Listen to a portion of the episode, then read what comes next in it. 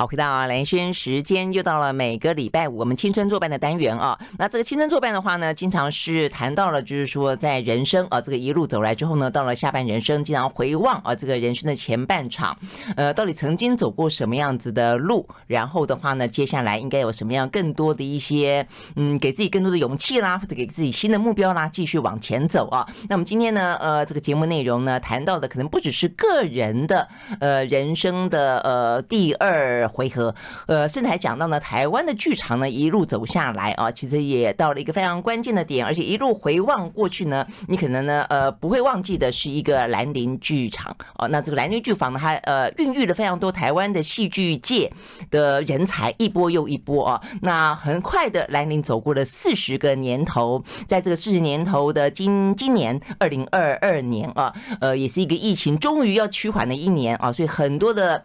呃，艺文活动大爆发。哦，在这个时间点上的话呢，兰陵四十不但呢推出了一本书哦，这个新书发表叫做《演员实验教室》，也把这个演员实验教室呢，在一九八七年的时候吧，一九八三，八三年，好，老师先出生了。哈，这一九八三年的时候呢，呃的一出呢创始的这个戏啊，打算在四十年后呢重新搬上了舞台，所以今天非常开心的呢，就邀请到了刚才呢在讲话的哈，这个是金世杰老师啊，台湾呢最厉害的戏。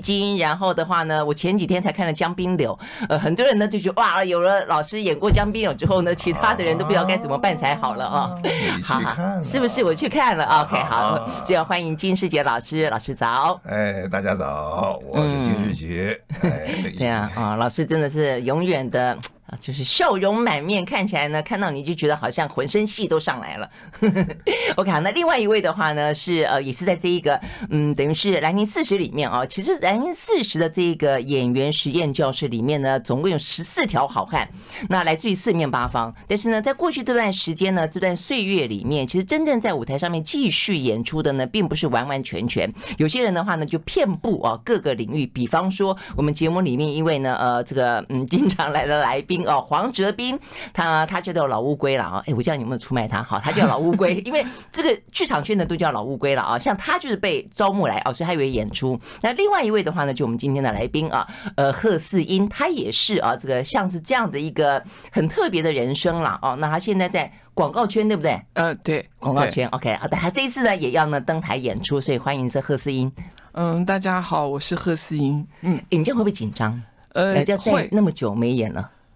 啊、哦，那个，因为我们二零一八的时候是等于是这个戏过了四十年的首首演，然后那个那一段时间应该这么说，我记得我从进剧场学习，我就常常会被认识的人问说：“哎，你们上台会不会紧张？”我从来没有紧张过啊，真的吗？对，就是对我来讲，就是你就是把事情准备好，在你能做到的最好的状态把它准备好就上台，那有什么好紧张？但是那么久没演了，呃，对，但唯一。唯一的时候就是 二零一八年那一次首演的时候，那之前的三个月，我每天都会时不时在，就是睡梦中惊醒，对，然后我就看着我挤在我脖子间的肉。因为我以前 三十年前我可是一条好汉，就是活脱脱是一个精瘦的对小小小 小妹妹这样。然后过了这三十年，然后身上很多肉跟什么骨头都不是你能控制。然后那时候我就你的说法跟黄泽斌一模一样。他后来为了要上台跑步啊，然后呢干嘛的练健身啊？是因为你的身体会最诚实的告诉你你在什么状态。你不做演员的时候，你不需要考虑这件事。嗯嗯，所以所以那个时候我非常对。所以那时候，那时候我非常害怕，但是，但是后来慢慢慢慢，虽然不至于到回复到三十年前，可是慢慢整个人状态就调到了一个比较好的，然后上台我又不紧张，我就松一口气。我觉得这也是呢，呃，这个演员实验教室四十年重新要再登台啊，给大家的最大的一个礼物吧，就让每一个人都试图回到三四十年的状态，是不是？哦，当然，是不是？上 简单说，就是上台有上台的样子啊，呃，你该做的暖身，你在上台该有的活动，没有一件事情能省。对呀，呃，里面的观众，观众可是花了钱了，坐在那儿的，嗯嗯，你要对得起戏剧。对表演这件事情，这件事情从来没没有因为你年纪大了改变过他的严肃性质，或是有了地位了，得到文艺奖了，就能够 稍微的放松一点了，是不是这个意思？嗯，没没没没得讨价还价，真的是，嗯，该怎么着？虽然我们得承认，我们在这次集合的时候，大家因为岁数都比较大了，呃，相较当年。像这嗯，这个戏首演的时候是兰陵那一年才成立了第四年，就称之为四岁的时候。嗯，四岁的时候，一九一九八三嘛，刚才讲是八三。一九七九的时候，他们就集合了。嗯，嗯，一九八零年正式名字确定叫兰陵剧坊。然后一九八三，呃，那个时候第一个戏做的是和朱兴配。对，呃，在兰陵三十岁的时候，我们也做过一次人员集合。嗯，台上一群老小丑们在台上扮演那个小丑戏，和朱，呃，老戏叫和朱配，后来把它变成新和朱兴配。呃，那个时候老小丑什么李国修、顾宝明啊，什么最后年轻年轻一代的什么赵自强、阿郎，什么许孝顺也一个二个跟得上，嗯嗯，就是群丑集合，呃，很很开心、很刺激的一个晚上。对，一代又一代，让观众看见许多不同的年代所追求的。小丑风格，哎，对你这样讲的话，那要不要再来一个新兴合租配？因为你刚刚讲的第二代，现在已经又变前辈了，不容易啊，这气死我了。对，又有新一代啊！你要知道，第一个，你看看，不是第一个，你你你想想看，那些老小丑现在有一个人都缺席了。国秀已经走了，嗯嗯，那宝明身体现在健康如何？你得你还得问一问。OK，嗯，这些刘刘若雨老师忙到挤不出时间排戏。当时我们集合的时候，他眼睛是跟睡着的人一样，跟他讲话中讲话的时候，你就会觉得他听你的话是听梦 梦中话，还是我们在交流吗？对，啊，OK，所以大家也都很岁月不饶人。嗯嗯，这是这是铁铮铮的事实。然后来临四十的时候，我们就把我们在四岁所呈现的演员实验教室这出戏再端出来。嗯哼，嗯，演员中间，我们这次台上站了十四个人，说了十四个每个个人的故事。故事，但是当年。的人可能也有十来个啊，有杜可风，有李国修，嗯，有好马丁尼、马丁尼、杨丽英，好，还有是是夏静婷，还有王仁礼、吐司。但是这一次大概只有三个还是四个，连我在内五个是跟上一次一样的，其他的就是也是老朋友，但是他们上次没有上这个舞台，因此我们看到的是新的故事。啊，新的哦，这样子，因为兰陵的子弟兵太多了，开枝散。叶，所以呢，最核心的这些人，即便你一次一次以核心为主，其他的你每十年如果都演一次，我相信你们这个轮也轮不完。没错，对不对？他他是每个人现在的故事。嗯，你现在呃六十岁，告诉我你六十岁的故事，或者是像贺斯，他现在岁数比当年当然大很多，可是他讲的是青春的故事。他回忆起他当年讲青春的故事，他现在还嘲笑自己当年讲那个青春故事时候，自己好感动哦，哭的一把鼻涕一把眼泪。现在回头一看，更感动，更 感动，可是伤感，觉得一种荒，有一种荒凉的想要笑。他会觉得自己有点想笑，有一点、有点、有点拍谢啊。不过，我这个我们要先跟这个听众朋友说，因为这个呃演员实验教室的呃这个大概的大纲，其实就是演员走上台上，那讲他们自己的，演他们自己的生命故事。所以每一个人的故事呢，其实都还蛮。蛮纠结的，我觉得有些人是快乐的故事，有些人是伤心的故事，有些人是崎岖坎坷的故事，有些人是不堪回首的故事，有些人是难以启齿的故事。我觉得那个我那次看的时候，我觉得还蛮蛮精彩的，就是每个人等于是有点。挖心掏肺，打开自己，然后，而且你还不是私下打开自己。我觉得一般的人走到人生的一个阶段，你要回过头去看自己，都未必那么简单，会够诚实。但是你何况要在舞台上面。去打开自己，哎，我觉得这个其实真的好好难呢、啊。也许观众看的如同你所所说的酸甜苦辣各种滋味都有，嗯嗯、就个戏剧来讲，那也是一些必须的一些元素。嗯嗯。可是作为编导的我，我在选这些材料的时候，你要知道，每个人在那个教室里头，对把挖心挖肺的和盘托出，讲述自己心呃生命当中的一些。有各种滋味的不同的故事。嗯。嗯哗啦哗啦哗啦，我拿个记录白纸在那记录，呱啦呱啦呱啦呱啦呱啦一大堆。那如何选择哪个故事适合谁呢？嗯嗯、哪个故事适合上台，哪个故事被被我删掉呢？是你决定，我决定，以及我要和演员在一起商量，我们一起讨论。然后我有我的主观，但是我也希望也有有共同的火花在里头。嗯，要知道有些故事可能见不得阳光。哦，有到这种程度？你啊，我们得承认，每个人生命当中有、嗯、都有这样的时刻，都有，这样的事情。嗯、那我基于保护这种隐私，呃，我也会问问你觉得怎么样？嗯，你你你要知道，但但我就他们愿意讲出来，然后反而是让你去为了保护他们，哈，是在一种他的意，他意他愿意在这个教室里讲出来。嗯嗯。嗯，不代表他觉得他已经成熟到可以上台，就好像我们在拟一个草稿。OK，但是我弟说他他们会放心的在你面前讲出来，就很不简单嘞。对，是以前几乎到有一种我不忍足听下去，嗯、我会觉得我替说的人脸红，替他担心，觉得嗯，哇，这种血泪史，哇。嗯这种泪迹斑斑的东西，你这么说出来，放到阳光下，你日后行走在大街上的时候，有一点为难吧？我会替你想，甚至于我会呃跟演员说明，今天这课的事情没有一个字可以走出教室，嗯，呃，不能作为聊聊天的任何话题，哪怕很多年之后，我们要第一个我们要保护这个赤裸着身子的呃叙述者。他在不设防的情况当中进入教室，这是每个人点头了，嗯、我们就用快刀、快子、快枪这样一直丢问题、丢问题、丢问题，他就不设防的回答、回答、回答。有的时候我继续保护，我还会帮他喊停呢。我说：“你确定你还继续说下去吗？”嗯嗯，他可以他可以思考一下，觉得哦哦哦，我我到了什么悬崖边上了？嗯，哇，因此这故事的。魅力就在于，哪怕平凡的小事情，很小的事情，你你你你完全不会怀疑他们他们的真实性。对，他们字字不是剧本，他们字字都来自于生活。嗯嗯嗯。因此，一个平淡无奇的小故事也会让人起人心中起了一些反应。嗯，我觉得这个戏的魅力目前建立在这个点上，不知道为什么很快你就融进这些人的生活里了。嗯，因为我觉得每一个人可能都有类似的这些面相，对不对？每一个人也都碰到这样子的一个呃生命当中的问题跟瓶颈。你你问问何事？接到这个我一开始发的题目，嗯，他他他的那个可怕的夜晚如何度过？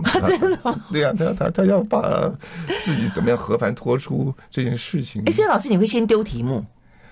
丢了一些，那你你现在丢几个题目？抛砖引玉吧。你丢几个题目？我们广告前你丢几个题目，然后让广告的时候大家也去想一想，我们待会儿再回来。比比方说，我可不可以请贺时代劳？把我丢 丢丢两三个。我觉得，我觉得里面最大最大把我压垮的一个题目，各位真的这样听字面没有什么难的。我想，我想主持人可能待会也思考一下，你就马上发现，你一动脑筋，你就整个被压垮，叫做。为什么你是今天的你？OK，好，为什么你是今天的你？那我再我再补一个，乍听起来很简单，但是我真的答不出来。嗯，我觉得可能很多人也是，就是你爱什么，然后你怕什么？嗯嗯，哇，也在舞台上面回答这么难的问题啊？嗯，我们用一些演出或是。看起来不是直击的方式回答了一些什么，嗯、也会引引导，嗯，好话题可以从淡一点的地方走到比较深浓的地方。好，你爱什么？你怕什么？我们休息了再回来。I like 好，回到兰萱时间，继续和现场邀请到的啊，这个嗯金世杰，我好像没有什么 title 哎，我觉得 就是金世杰老师。好，还有呢，这一次呢，同样的要演出呢，兰陵四十演员实验教室的贺斯英啊，来继续的聊天。好，刚才那么难的问题，你为什么是现在的你？然后你爱什么？你怕什么？老师有没有先回答？你都叫别人回答。这个节目如果可以让他安静很久的话，我就可以回答，一定很久，一定很久，一定很久。所以，哎，老师，那你在你在戏里面，你也是要回答这个问题吗？你你在里面是个导演，还是你在里面有你的生命故事？担任的等于是开场白，嗯哼，然后。呃，中间有两次还三次极短的露露面，对，不担任剧中呃他们说故事的那个需要的一个角色，我帮帮他扮演，嗯哼，嗯，也蛮重要的。是是是，只是说，哎，你这样听很狡诈，所以你没有回，你在里面没有说你自己的生命故事。不是狡诈，就是桥归桥，路归路。因为我是导演，我在三十六年前第一次呈现这个戏的时候，我完全一个字都不讲。我根本不露面，我只是在我涂了一张白脸在那台上做了了一个默剧的动作。哎，为什么我觉得我对那张照片那个影像有印象？可能旧照片外露吧，可能你不小心瞥见。不过我配搭是杨丽英，然后担任一个我的我的助手，也没有说一句话。所以那出戏当中，第一个导演就是导演，我必须一直。在旁边看着监督每一件事情，我如果进去的话，我怕我控制不了。OK，不是，事实上你也扮演一个让大家愿意向你倾吐，不管是台上台下。我刚刚这样听你描述，我觉得整个兰陵在。导这出戏的整个过程，怎么有点像一个集体心理治疗，有点心理咨商的感觉。嗯，他如果太过度心理咨商的话，我自己个性都会反感，我不太喜欢这一类事情，或者或者是过度宗教化，或者是过度什么什么。我我个人的性性格取取向上，我不是那么喜欢那种颜色太浓的东西。我喜欢兰陵一直给我的那个画面，那个印象是一种游戏。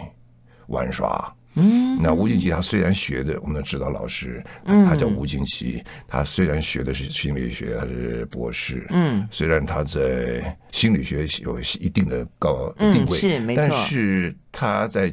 纽约的外百老汇拉妈妈剧场混了一段时间，他在剧场当中所找出来的许多像引导儿童玩游戏的活动非常多。我们在课程当中好多时间花在那些看起来叫做很无聊的什么。马杀鸡啦，什么按摩啦，什么 小朋友跌罗汉啦，什么滚来滚去，然后是然后完成一个什么图案，什么就一起制造一个什么动作节奏啦，这一类的都很像咱们儿童杂耍。嗯，我觉得兰陵的这个方面的品质感是非常吸引人的，非常有魅力的。让奶奶看这出戏，你应该也会得到这种印象。他们虽然说了许多心里头的那些话语，那些故事。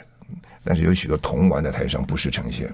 对，你刚刚这样讲，我想起那个马丁尼有访问当中，他有机会提到过，他说他当初被呃兰陵招募进去之后，他很怀念很怀念那段时间，就是你也不用去想到什么商演，你也不用想到说接下来怎么样，你就是不断的训练，不断的训练，不断的训练，就像不断的在玩耍，不断的在玩耍，不断的在玩玩耍。但是那种那么纯粹的那种感觉，其实很难，就在别的地方可能找不到。他们这种玩耍其实特别接地气，然后，然后他们，你知道这一票兰陵人呢，就把我旁边这个喝四啦，什么什么你你熟悉的乌龟啦，这些家伙，他们简称为兰陵人。嗯，然后我在北医大教过书，然后我在江湖上混过，然后听到别人形容说你们兰陵人哦，怎么样怎么样？哎，你们兰陵人哦，我在想他们在。怎么样理解“兰陵人”这三个字的意思？他们什么形象呢？一个背个书包，骑着脚踏车，然后流着汗，然后呢，在正经八百的一个学院殿堂当中，呃，很不正经的演了一些呃奇怪的奇思妙想的戏，说了一些文人君子不会说的那种肮脏的 脏话，或者是有有有颜色的话，或者是他们好像都很。没有好看的衣服，他们的穿着很吃东西要打包，对，吃东西要打包。他们好像很素朴的生活，从哪个波西米亚来的？他们不知道是从哪一个地方来的。他们永远这一辈子是那个装扮。嗯，哪怕你刚刚说的，他们已经得了什么什么奖，哪怕他已经镀了一层什么什么什么金。像最近的我们拍戏，杨丽英、邓爱宁这几个在嗯电视圈目前工作量极为庞大的还有万顺。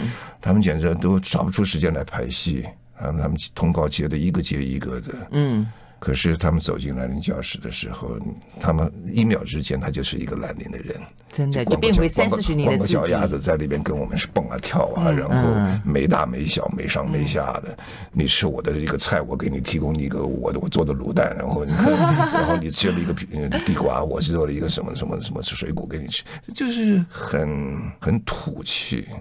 很，我很喜欢的一种，他们没有办法变成，啊、他们没有办法变成别人。嗯，他们的时间，他们的生命好像就停在某一个时刻。对啊，而那个时刻，他们曾经选择过，他们喜欢那个时刻，然后他们这一辈子到老死，好像都是那个人，都是那个形象。嗯，那我称之为那那个调皮捣蛋的、可爱的兰陵人，来讨人嫌的，要准备挨打的那个兰陵人。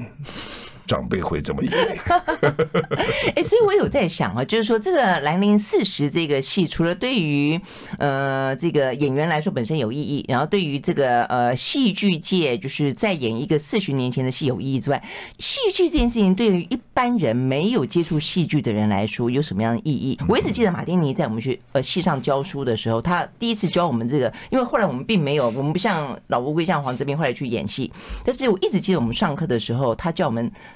把自己想象成一张纸，揉成要丢进自纸篓的那张纸啊，就整个身体要卷去卷卷卷卷卷卷卷成你自己想象的卷的卷度，然后哎被丢进字纸篓里面。我觉得那种肢体的训练跟那种那种想象纯然的去去表演的那种感觉，我都到现在为止印象都很深呢。觉得这种感觉其实我记得马丁尼在我们上期大大陆演出的，他帮。那个他们剧团还开了一个 workshop，他那个 workshop 做的最大的一个训练活动就是做 sound movement。嗯，他对于那样那个也是以前吴静吉老师带我们所做的一个声音与动作的整合，就是你在大家围一个圈，你开一个人发动，他开始狂烈的喊出声音来，狂烈的做出一个动作，而那个拍子是固定的，当当当，然后一拍一拍的。跳着叫着，然后你还可以慢慢变化。当你到另外一个人面前这样做，另外人就跟你一样，像个 mirror 一样，做相同的动作。动作。然后当你做的动作的时候，当我们就开始变变化它，有的时候越演越烈，越来越可怕的画面出现。我看过许多美丽的小姐们，在那个时刻当中出现，我这一辈子不会忘掉的 狰狞的表情吗？是差不多是这个字，但是我是感动而且喜欢的留下这个印象，不是说抓到人家小把柄了，说你看看丑起来不是天下人都一样吗？我没有那么幸灾乐祸，我真的觉得哇嘞。人之为人也啊，是别错估了。那个底层一出来的时候，你那个理智通通让位的时候，那种没有遮、没有拦、没有任何美学可以包装的一个，就是那些一一个时刻，是哎，那比你到天体营去玩了一个下午还过瘾，真的，因为它是底层的赤裸，不是一个皮肤的赤裸。你会不认识自己啊？刚才那是我吗？你做每次我做完那个活动之后，我看每个下场的。下来做完了，另外一个人在台上做，所以他要继续活动下去，又传给别人。做完活动的那个人都会在自己的位置上呆站很久，哎，还故作很合群的看着人家，呃，笑眯眯的，都假的啊，他根本就魂不在身上，在想，还在想刚刚刚刚发生了什么事情？是那个人是谁？嗯嗯，是我吗？不可能。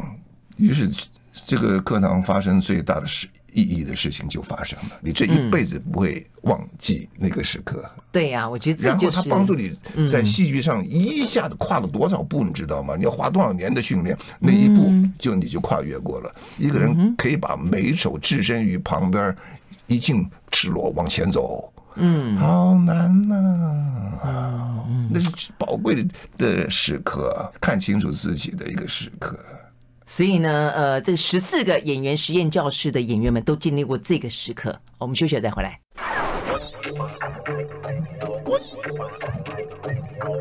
好，回到蓝轩时间，继续和现场邀请到的这个金世杰老师，还有呢贺思英啊，来聊这一出呢，即将在三月十二号啊开始呢，是先从台中开始演起啊，接下来的话呢是十九是在高雄卫武营，接下来是四月二号再回到台北的国家戏剧院，呃，这个兰陵四十演员实验教室啊，这个来聊这出戏，这出戏我觉得真的是还蛮有意思，就是第一个他，哎，兰陵孕育了多少的演员呢？诞生了多少的剧团呢？我我看过有媒体报道说，总共从你们这边生出来的剧团有十五个，还是有更多？嗯，这个血统有点有点复杂啊，我不能用几个数字那么干净讲，你知道这个这个，哎，复复杂你听懂吗？复杂我呃 复杂我也听懂，有直系有旁系有什么？呃，姻亲有什么什么什么亲？了解，因为还真的，嗯，有好你你说就婚生子、私生子什么？你 你说直系比较容易讲？嫡出庶出啊，什么屏风？呃，什么优剧场，刘若云、屏风、李国修，对，如果儿童剧团，呃，赵自强。呃，李永峰，然后李永峰对，指风如果儿童剧团的赵志强，对赵志强，嗯嗯，可是你再往下讲，那连台南那个台南人，台南人，还有以前那个什么金枝金金枝金枝演社啊，金枝演社，呃，然后连赖声川的表演工作坊，他们刚开始的那几出戏，全是我们兰陵的人在帮他们操啊。他从美国回来的第一个戏，也是咱们在兰陵搞的，叫《摘星》，等于是那个时候兰陵在剧场界打打下了一个很好。好的基础，嗯嗯，呃，我们培养了很多哈可用的人，所以开枝散叶四个字不为过。是是是，开枝散叶真的是，所以呃，这个时候呢，重新再收拢回来啊，一些人，然后呢，重新再演出这个 呃演员，嗯，戏剧教室，所以那种感觉，我就一定觉得很不一样。尤其是呃，你每隔一段时间演一次，每隔一段时间演一次，我们刚刚讲到的是有些演员会不一样，但有些演员是一样的时候，他不断的去演出自己三十年前演跟十几年前演跟四年前演跟现在演一定不一样嘛，对不对？嗯，譬方说，好，那这个贺思英，你演的生命故事是什么？因为刚刚金老师有讲到，就是说，其实兰陵的很多戏，几乎是每一出戏，它都是从我们的在教室里面训练的过程所生出来的戏，嗯、就是说，我们不会去，我们不是那种很集中的去写一个剧本，然后去角色扮演，我们都常。是从我们的训练里面去衍生出一个戏，那演员实验教室就是最明确的一个代表。然后一九八三年的时候。我还是一个可能是国中生、高中生吧，对。然后我现在这么年轻的时候，是是是，所以那个时候我还没有参与。那我真真正参与是二零一八年开始，然后到现在，对。然后我们在排练室里面，当二零一八年才参与啊。但是你你之前跟兰陵的呃关系是，就是我在兰陵是呃完整的呃上了呃受了一整年的戏剧训练啊，然后戏剧训练，然后之后。我我接到了一些邀约的演出，也都是来自于呃兰陵的很多师兄姐的邀约，对，然后也跟老师都保持了一个很好的对，然后呃，所以二零一八年我们重新被招回来的时候，然后老师老师丢出那个那一些生命大提问的时候，对，我就我就那好几个晚上我就在那边挣扎，然后就想说要。因为我觉得我我经过了三十年，我一定我的人生阅历应该可以让我做很好的回应，对，丰富的有层次的回应。我自我这样深自认为，但是其实，在那几个晚上，为了要去赶第一天的排戏，第一次的排戏，我整个就大崩溃，因为我我觉得我完全没有我以为的这么对。对我过往的生命是这么明晰的掌握的，嗯，我能够去理出一个头绪，嗯嗯，然后在那个痛苦的过程，我就莫名其妙的想起了当年三十年前，快四十年前，我在兰陵上的几堂课，其中一堂课的老师正是金老师，嗯，他就问了我们一个问题，说，简单讲，那个题目叫做几分钟之后，请口述你不久前最难忘的一件事。我就在这么多年之后的二零一八年的某一个晚上，因为交不出要排练的作业，我就想到当年的那个作业。然后那个作业一出现以后，我当然一开始是有一点，因为拉回了青春回忆，嗯，有一点开心。但是我当然马马上又伤感起来，因为我觉得为什么当年上课的时候，老师丢一个题目，我们可以这么直直接，这么热情，嗯，这么。充满生命力的就回答了，回答了，对。但是这么多年之后，我回答一个看似简单的问题，我要思考那么久，嗯，我会退却，我会怀疑，我会在那个时候他回答的时候，他自己也说了，那叫哭得稀里哗啦。他站在台上，对，这个哭得稀里哗啦，害羞。可是很奇怪，他在二零一八，他叙述这件事情时候，他傻傻的露齿着笑。我对这个反差被吸引，很着迷。对，中间有一个很巨大的时间流在在在在动，这个反差很漂亮。嗯，我就把这个反差给呈现出来。后来他在他的睡觉前那个换，他当年所难分难舍的那个旧日的年小年纪很轻的同学学长啊，什么小都是小朋友，那个时候又重新出现。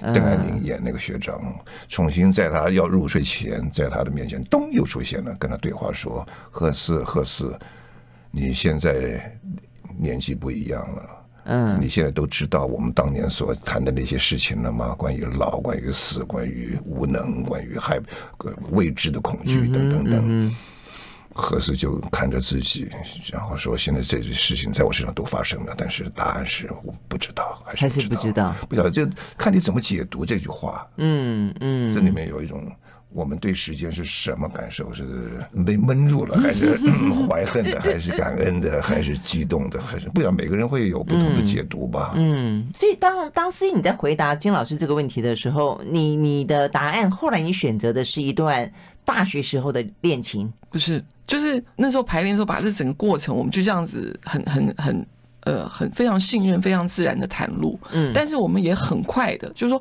我们在讲述这些挣扎的时候，呃，我们可能当下没有太多的自觉，我们就是不断的掏出这些事情。但是当导演在旁观，他很快会挑出几个点，嗯，然后就会我们就会开始进入另外一个呃不是演员的工作，而是。剧本创作的工作，对，然后那个工作就是，哎，我们现在我们又跳回一个比较客观的角度，主观跟客观，对，然后去看说我们丢出来的点，然后导演给的意见，然后我们怎么样把这个东西串成一个，呃。一个完整的作品，即使它只有十分，有人是十分钟，甚至八分钟，有人是十五分钟，它怎么样会形成一个完整结构的？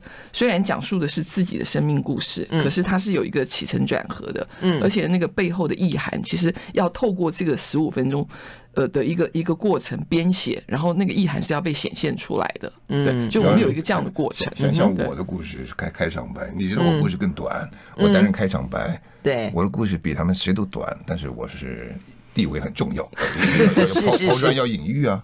我我说的是，我常有时候坐飞机到对岸去拍戏的时候，有时候碰到乱流，然后因为心心情上是很舍不得离开家，在乱流当中，飞机上上下颠簸，然后全飞机的人都快吐了，都快晕了，而且那个摇晃的程度恐怖到每个人大家都觉得小命要不保了。这一次应该就是据点了，就是晃得太厉害了。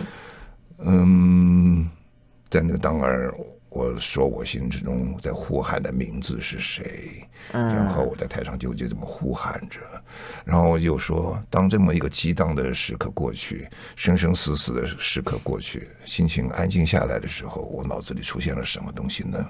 我就问我自己：这个世界上除了家人，还有什么东西对我来说是真实的呢？嗯，嗯，想来想去，想来想去，我就丢出一个画面，嗯，而是真的，我在飞机上，在那个时刻，真的，嗯，想起的一个画面，呃，在一个黑胶地板上，一个小教室里头。有一群人光着脚丫子在那边走啊爬的呀，真的吗？你的画面是这个画面。然后，然后有一些人出现了，那些人的名字叫做李国修，叫做刘金明，叫做马丁尼，叫做谁谁谁谁谁。然后他们，我都那画面很像蒙太奇，咚咚咚就跳到这。嗯，现在的他们以及年轻他们刚出现的他们，嗯嗯，在我那个时候，他们就扑面而来。为什么呢？因为。我在回想自己生命当中什么时刻是对我来讲活得最像黄金一样，最淋漓尽致啊！对对对，那个时刻，那个岁月叫做金字打造。嗯，全世界就或者说我认识的台湾的人、台北的人，他们都在做一件事情，在赚钱，唯独就有这么一票啊，叫做丐帮的人，他们完全在那几年之间，他们生活完全辛苦。嗯，就前面我跟你讲笑话，说什么叫兰陵人的那个气、嗯，那个那个就糗不拉几的那个，像叫花子这个那个德行。有有，吴静怡老师跟我讲过。对，嗯，那是极为可贵的一个一个清教徒形象，对我来讲，这一辈子没有更。高的地位超得过他，因为他们完全无视于现实世界，对呀，胆大妄为。可是那个黄金岁月是要赶快赶快在现实上，你要去谋个一官半职，为日后打基础啊！我们花多少年在那里分文未取，嗯嗯嗯，他们他们在想什么？然后我现在回头看，我认为我要跟那个时候的我们，哎，致敬，鞠躬。然后他们在这次上台，对我来说就是我在鞠躬。嗯，这个好菜我端上来了，我给给谁呢？给这个时代，嗯，给这个已经不属于我们的这个剧场时代。我们其实从历史中走出来，兰陵是一个过去的一页篇章。然后我们还在历史中跟你做最后的一个招手。那我会端个什么菜请你吃呢？就是请来看这出戏啊，OK，他会让你觉得生命是激荡的。我记得演完之后，有一天在台北演完之后，我们在一个朋朋友叫马达，他家里我们吃吃喝，呃，聊聊天。我看马丁尼在门口，他那边抽根烟，我们就跑去陪他走那个小台台阶上坐着。我丢了一句话，我说。其实啊，我对这个戏最大的期待就是，看过戏之后的人被鼓舞，觉得我也想创作。嗯，因为很简单嘛。嗯、马丁尼背着我，一字一字的说：“那么劲爆，你做到了，我觉得。”哇哦，OK，我就很爽。金老师最爱这样子轻轻的丢一句话，哇，那就是一个大哉问，后面就一大堆的事情，一大堆的东西，你必须自己去思考，要去回答。我们休息了再回来。I like 好，回到连线时间，继续和现场邀请到的金世杰老师，还有呢贺思英啊，这个思英姐来聊天，聊的是呢这个兰陵四十演员实验教室啊。那呃，我刚刚这样的聊下来，我觉得其实听老师这样讲哈，其实所有的人，就算不是兰陵人，如果你的生命里头有那么一个时刻，有一段时间。是你刚刚讲的，可以活得这么像黄金般，这么的淋漓尽致。当你走过了岁月，你会很想回过头去去为那个时候的自己致敬。我觉得这个人生大概就够了。我们不敢把得意再放在脸上太明显，而且说实话，我们那段时间对剧场以及一辈子对剧场都是尊敬的。嗯，我觉得表演这个行业是高贵的。嗯，所以我们要上这么多课。我们要练这么多的身子、声音等等啊，最后才能上台去表演。嗯，所以我们就定名为演员实验教室。我们有一些教室的训练活动，嗯，穿插在故事当中进行，而那些活动很像童玩。嗯，记得一开始那个游戏叫做信任。嗯。就好像一个创世的开创世纪的一个开端，嗯，一个人一个人走出来，我领着你走路，你眼睛闭着，每个人都信任另外一个人，然后我跌倒你就扶着我，嗯，我跌倒你又扶着我，这是每个人都知道剧场当中的那种信任活动，嗯，它好像是人生的开始，嗯。然后接着，我们就每个人的故事就开始一步一步的走。嗯，嗯，有的人开始讲童年的故事，有人讲呃在中学读书的一个打架的故事，或者是然后就讲恋爱的故事，有人讲婚姻的故事，嗯，或者有人讲疾病的故事，有人讲，我记得三十六年前最后一棒是李国修，他讲的是，嗯，呃。临终病，临终的人床上，自己的爸爸过世的那个时刻发生的事情，啊，于是死亡也参与了一个位置。嗯，好像整出戏是一个生命的流动，一条河这么流淌下来。结尾有一首小小的歌曲，竟不期然的，他竟然轻轻松松的从我们嘴巴里面唱出来，叫做《谢饭歌》。嗯，他是一个演员团员，一个小朋友，他自己写的。可是每次当我们一起唱那些歌非常好听，我有印象，观众、嗯、有印象会掉眼泪，他们会鸡皮疙瘩起来，突然他们会突然觉得这个戏的主题，这个时候他才醒悟啊，原来就是时间二字。嗯嗯，一个很美美很美丽的结束。真的，如果说生命就像一场实验的话，嗯，对不对？我事实上呢，这个呃，演员实验教室就在就在扮演着一个又一个的生命实验。对，这里面许多演员们，每个演员们的心路历程、他们的感受，以及整个戏的一些，我也可以推自我推荐一下。我们也出了一本书，在大岛出版社，啊、对，我们出了一本书。那所以这个书也是十四个呃人的故事都在里面，都有都有，连剧本我都有很认真的字字把它描下来 OK。好，所以呢，呃，与其说不如就去看了吧，啊，就去看，呃，这个这么多演员的，很希望朋友来看。对，这个生命故事啊，这个从三月十二号开始啊，这个在台中的国家剧院，三月十九在高雄，四月二号在台北。老老师，你的手机。最后呢，替我们呢，对，呃，想起了一个呢，再见告别，而且提醒提醒大家呢，一定要去剧场看这一出很好看的呃演员实验教师。OK，谢谢，谢谢，谢谢。拜拜。